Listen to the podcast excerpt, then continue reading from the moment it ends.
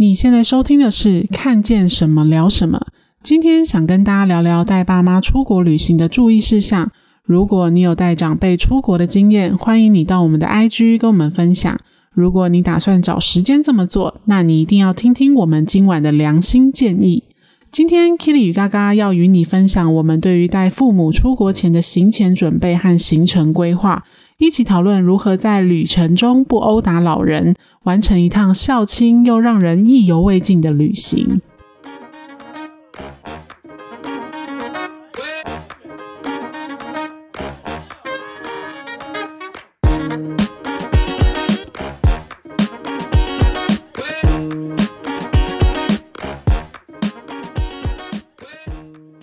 大家好，我是嘎嘎，我是 Keely。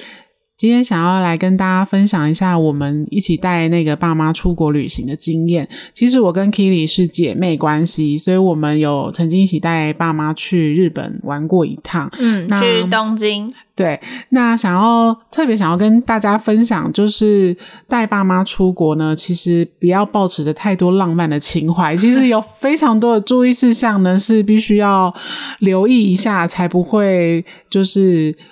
出门才不会吵架，这样子。没错，没错。那不知道大家有没有带爸妈出国旅行的经验？我相信很多人都会有这样子的一个想法或念头啦。但是因为现在疫情的关系，所以可能暂时还没办法实现这个愿望。不过疫情过后，其实大家很建议大家可以找个时间带爸妈出国旅行，会让人。更成熟哦，整个是养生，就是什么修身养性、修身养性的一个旅程。回来整个脾气都变好了呢。会不会大家听完根本就不想要带爸妈出国了？听完直接就打消这个念头。但但我觉得，基于就是我们孝顺的传统，还是希望大家可以挑战看看啦。因为其实我觉得也是有好玩的地方，然后也是。也是，其实爸妈其实回来是真的会意犹未尽，会一直想、嗯、一直讲、一直讨论。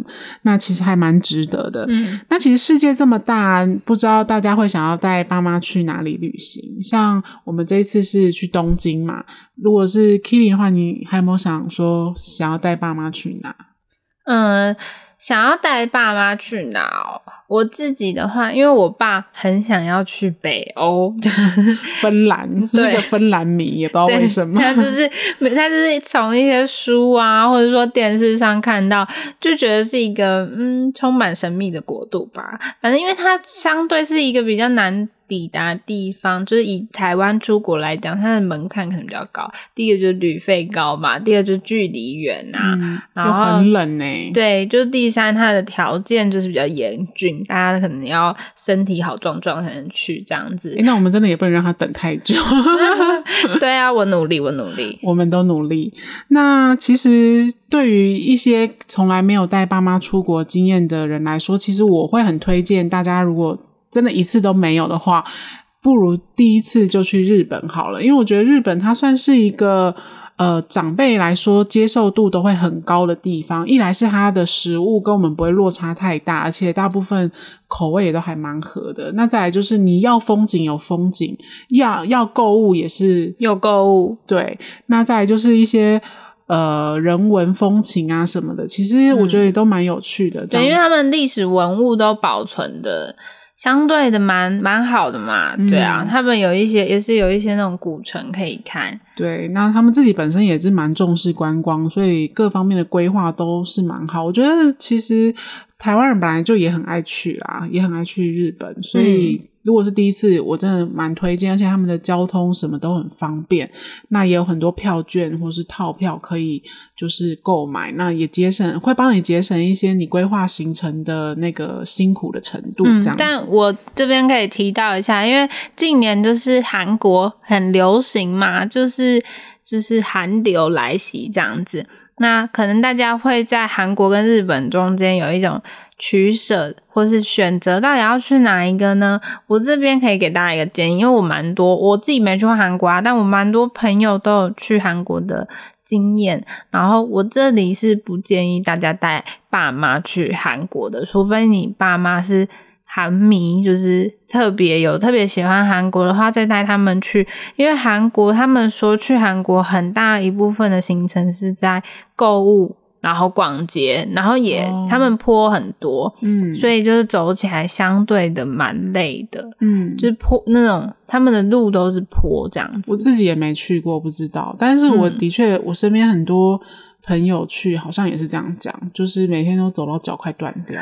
没错，但是因为他们爱逛街啊，所以就是不不介意这样子。对，但因为爸妈就可能相对不见得就是对于逛街这个行程，可能妈妈可以啦，但爸爸大部分都不爱逛街嘛。对，那他当然有一些观光行程，但是我就是觉得相较起来的话，我是比较建议去日本的啦，因为韩国的话很多的行程会在逛街或是购物体验上比较适合年轻人去，而且他们的夜生活也很丰富，就是他们很多的行程也会排在夜生活这边。那对于早睡早起的那个爸妈来说，可能就真的不是那么恰当，但也是要看行程规划。我觉得大家都是可以。做功课、找资料之类的。嗯嗯，因为我们带爸妈出国的经验是去东京嘛，所以我们今天就来聊聊东京的那个体验。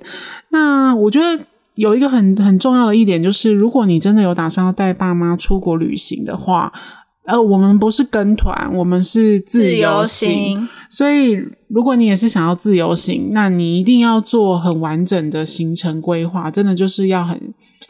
我觉得能多细就多细啦，没错，就是你就是把自己想成要做一个一份企划报告出来，没错。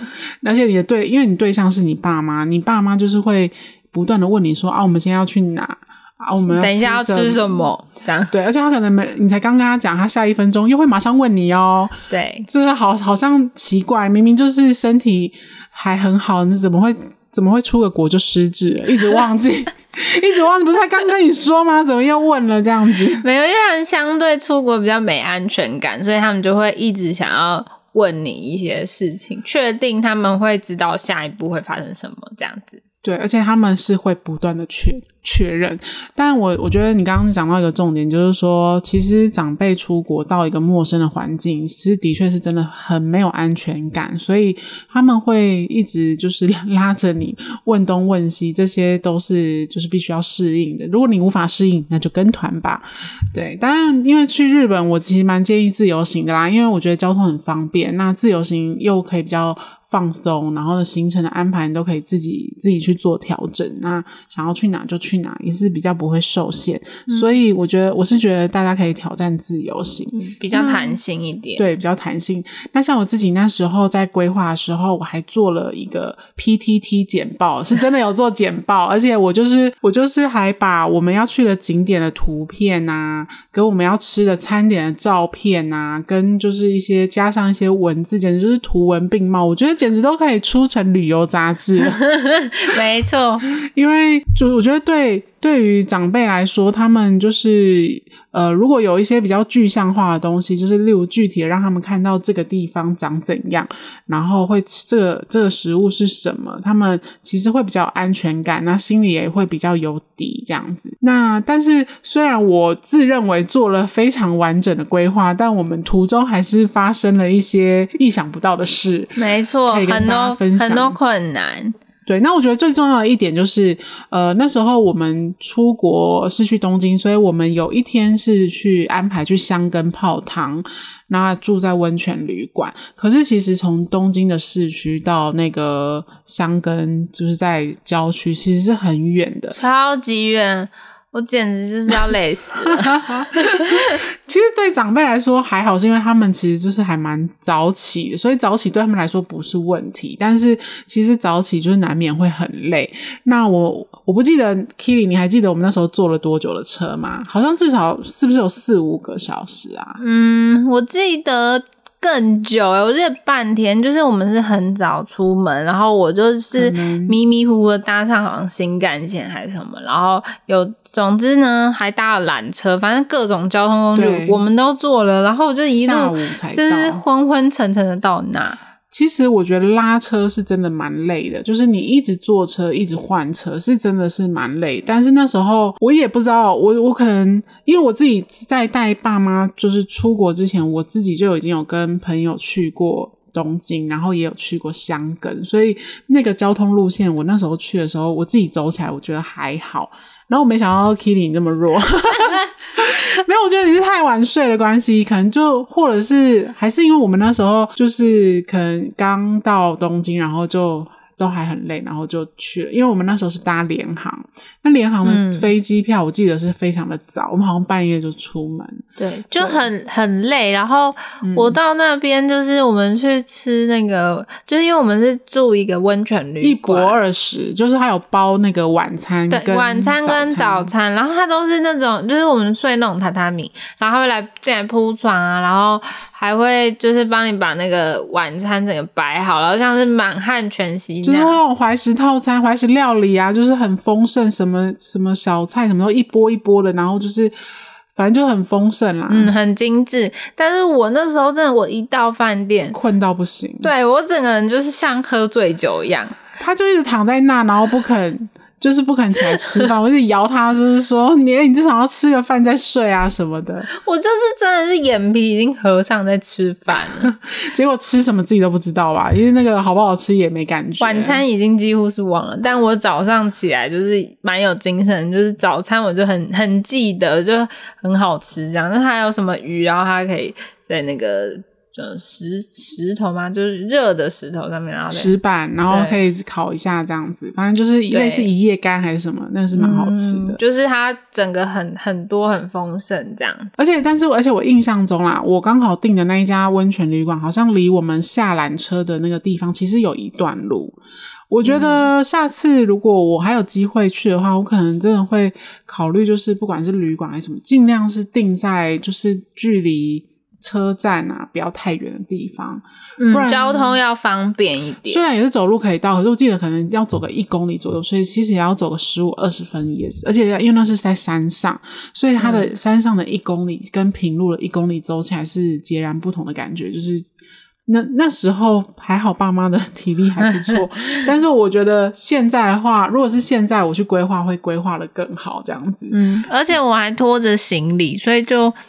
反正我是不建议啦，就太累了。嗯、但我还不如就是在市区内，我是比较向往悠哉一点，对悠悠哉的，就是出国旅行，就就可能去，比如说巴厘岛什么什么那种，就是住在住住一个很好的饭店，要吃很好，睡很好，不会很想要那种很紧凑的行程。对，我了解，但是因为那时候。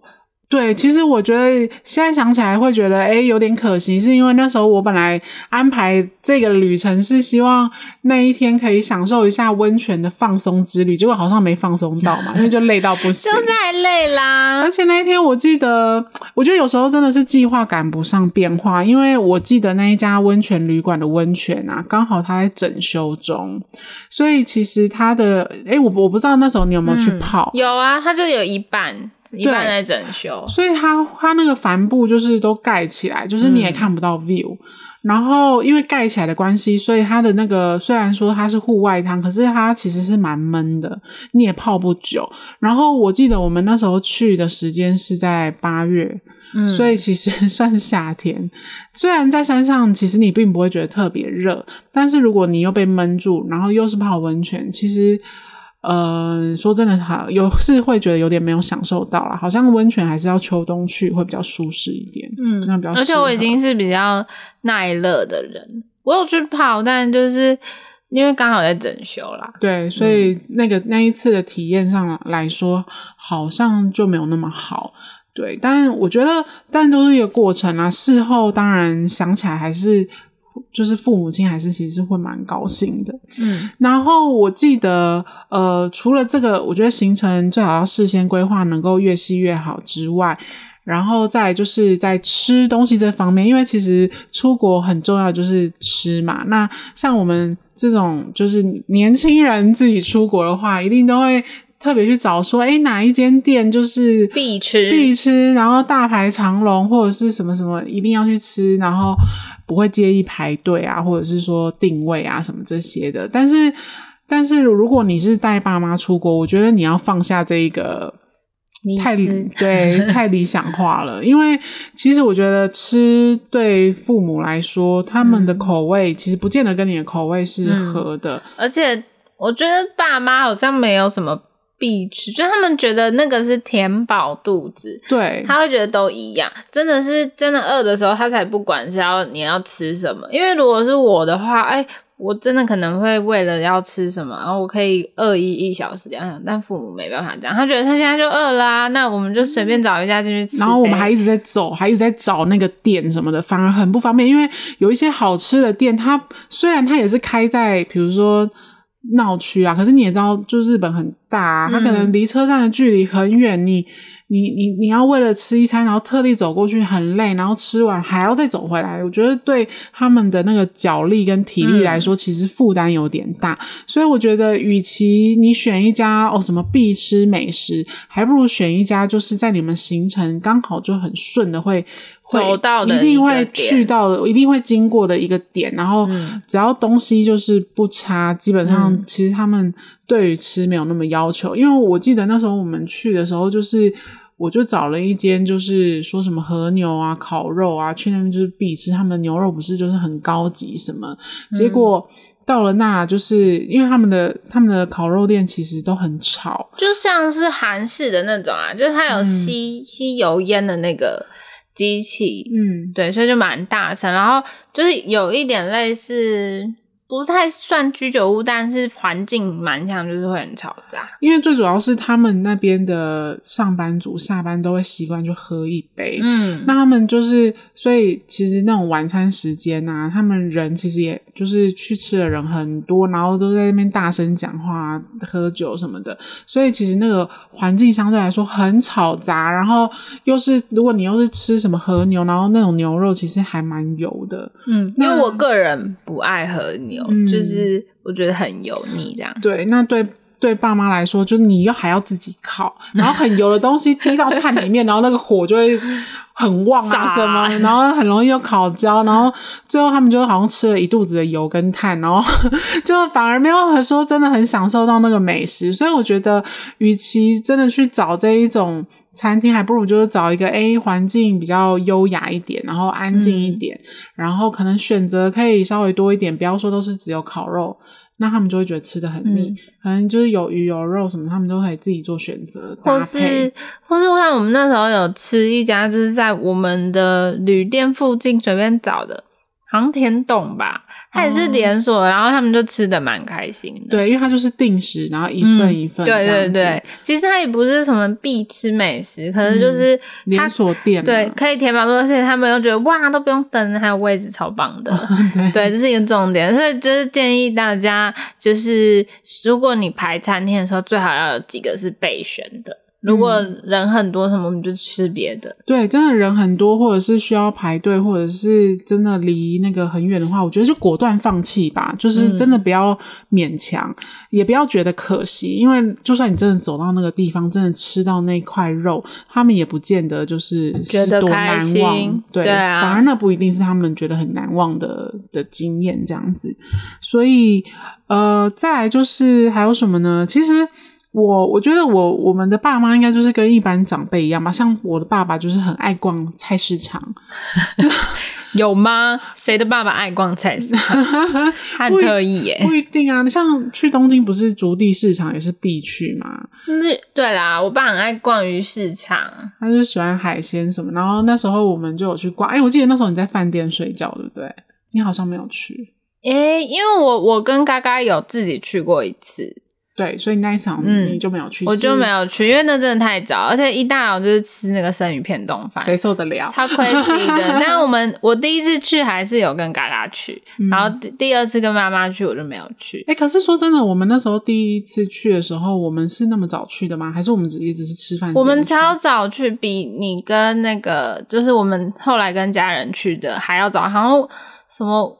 七点还是五六点？哦，这么早？对啊，然后是那种一整碗丼饭，然后可能是鱼尾鱼，然后打成泥的那种就是它是很好吃。可是你要五，就是早上五六点。那时候你的胃口有这么好吗？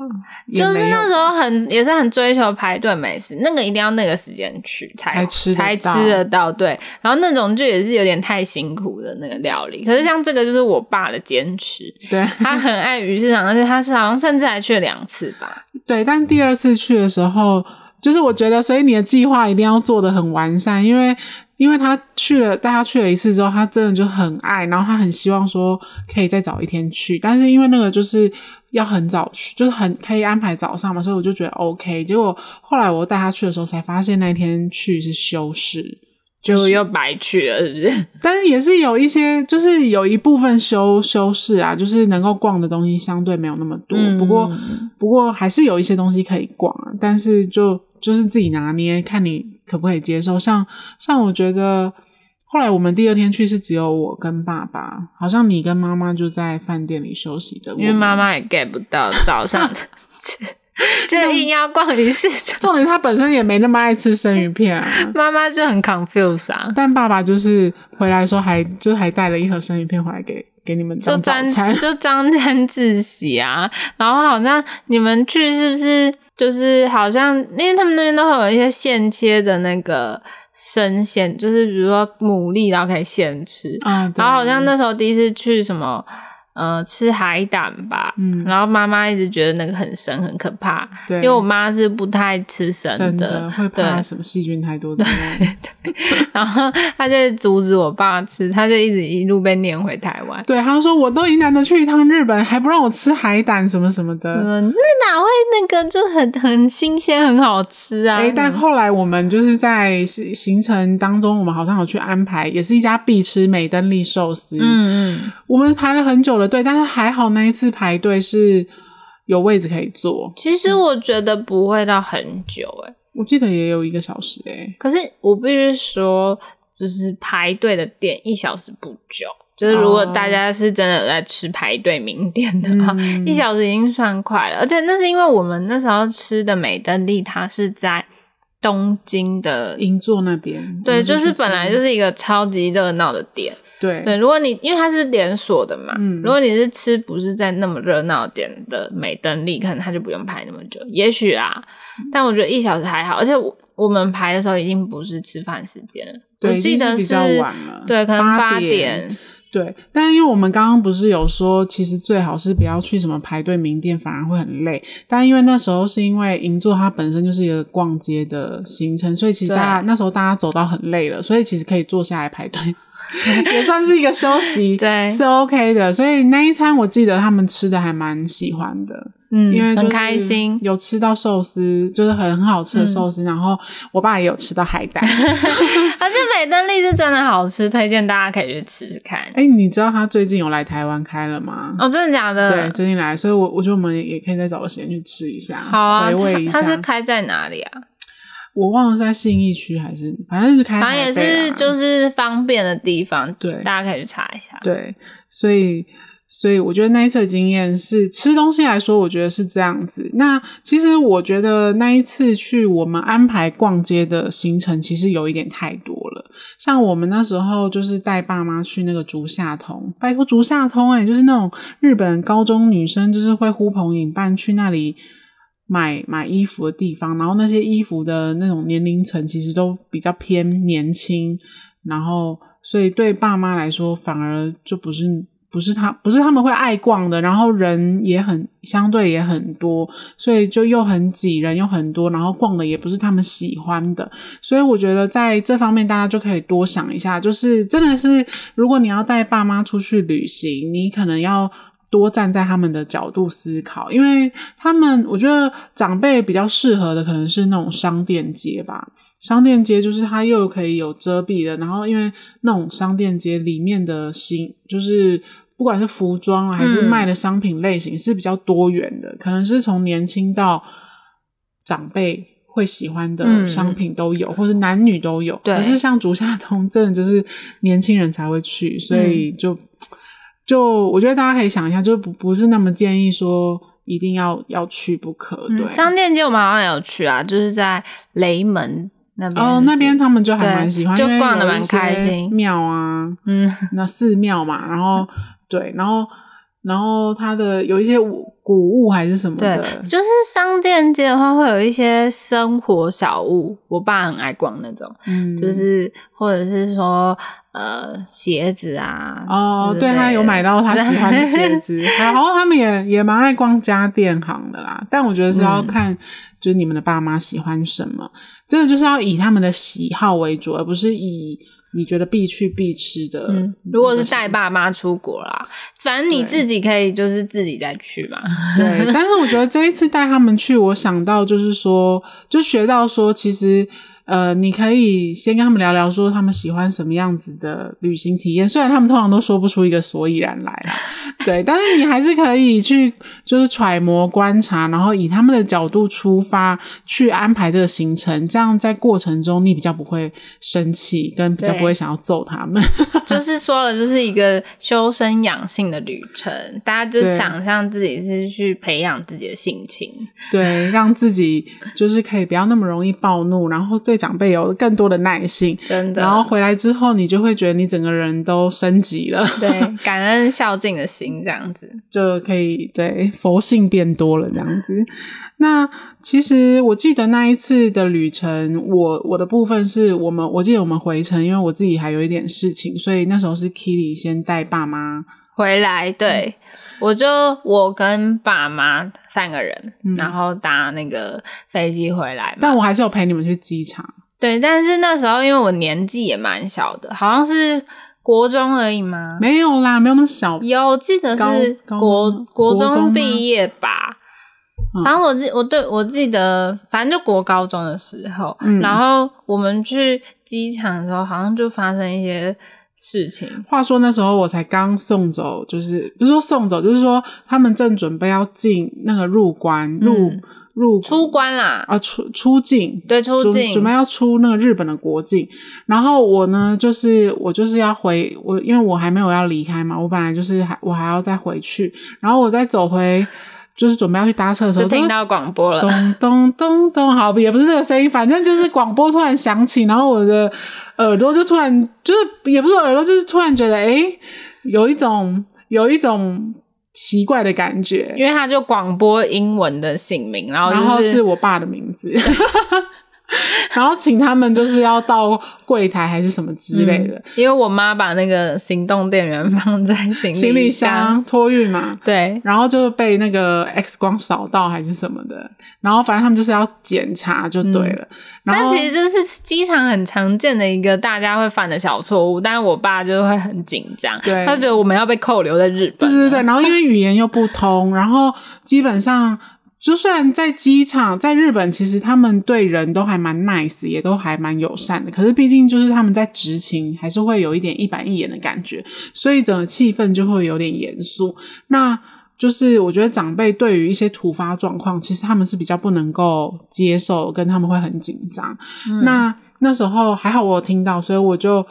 就就去去了他说的那个柜台，然后我在那里等了一会儿，没多久我就看到 Kitty 跟 我爸妈出现了这样子，然后那海关就是在我们面前就是打开行李箱，然后说就是就是要就是要找那个行行动电源，然后。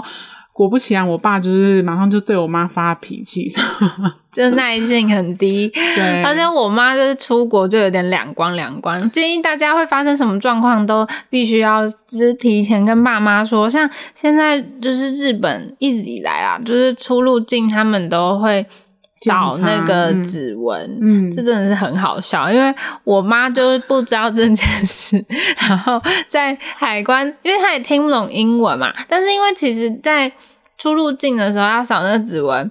那个海关，它的那个前面都会有一个 monitor，然后 monitor 上面就会有一些图示指标。对，他都没在看哦。而且我觉得好笑的是，他之前明明就有跟我们其他的亲戚去过什么韩国啊，去过其他国家，嗯。但我不知道其他国家有没有，但他的那个图示就是很清晰的啊，就是一个手，就是它是手指，然后要叫你按那个指纹扫描器。但是呢，因为我妈不知道哪根筋抽到了，她就用中指去按。照导致那个海关超不爽他的，差点他要被扣留在那个资讯室。哦欸、我我那时候是没有没有看到这个那个这个画面。有啦，你忘记了？而且我那时候很紧张，还想要冲过去救他，因为那个海关感觉很美松。然后因为我们不能跨越那个线。其实我后来我后来发现其实是 OK 耶，因为就是你其实是可以陪陪爸妈，就是到那个。海关的地方是可以吗？还是就是那一次那个海关特别机车？对啊，有时候是要看情况。嗯、但是我觉得，我觉得如果你是带爸妈的话，而且你是自由行的话，我觉得你不妨就是陪在他旁边，因为你真的出下飞机的时候，可能那个。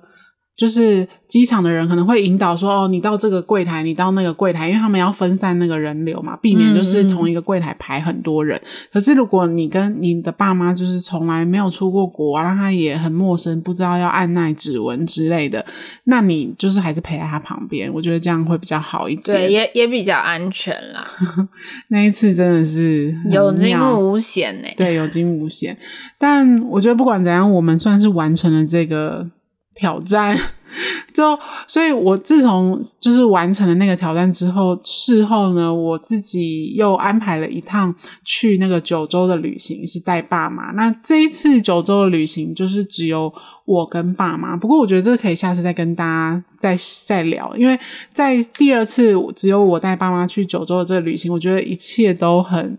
很顺，所以很顺利。所以我建议就是大家如果第一次带爸妈出国，然后遇到了一些 trouble，然后觉得下次再也不想跟他们出门了，请你千万不要这样想，因为你有了这一次的经验，你下一次就会很顺利了。嗯，因为你就会知道哪些美感要注意。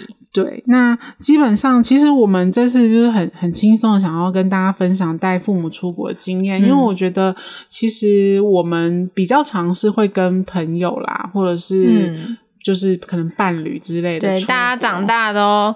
都是会有自己的生活圈，对，但还是可以建议大家还是分一点时间跟家人出国旅行。对，因为其实还是会有一些意想不到的乐趣跟灾难。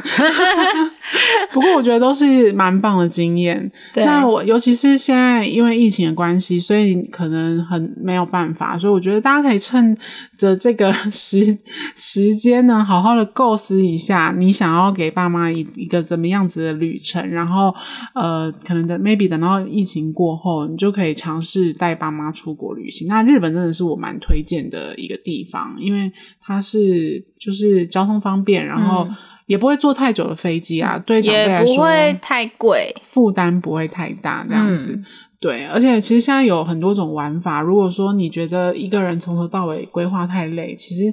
其实像不是有很多那种像什么 KK Day 或是 Klook，嗯，可以规划旅一日行程，就是可能你五天的自由行里面，你也可以两天买行程或一天买行程。那他们就是你就是跟那种团，然后你那一天就不需要特别规划，你就是跟团，然后去玩一天，他把你送回饭店，这种也是 OK。反正我觉得玩法有很多。嗯，那我觉得最重要的是，如果你是要带长辈出门，那你一定要学习站在。